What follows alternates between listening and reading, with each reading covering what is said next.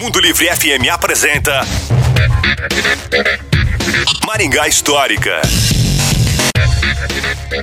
E aí, pessoal, tudo bem?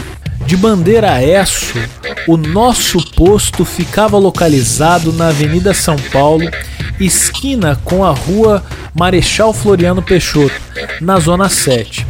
Segundo um dos leitores e parceiros do projeto Maringá Histórica, o pioneiro Sabas Martins Fernandes, o nosso posto era de propriedade de François Amblard, que era de origem francesa.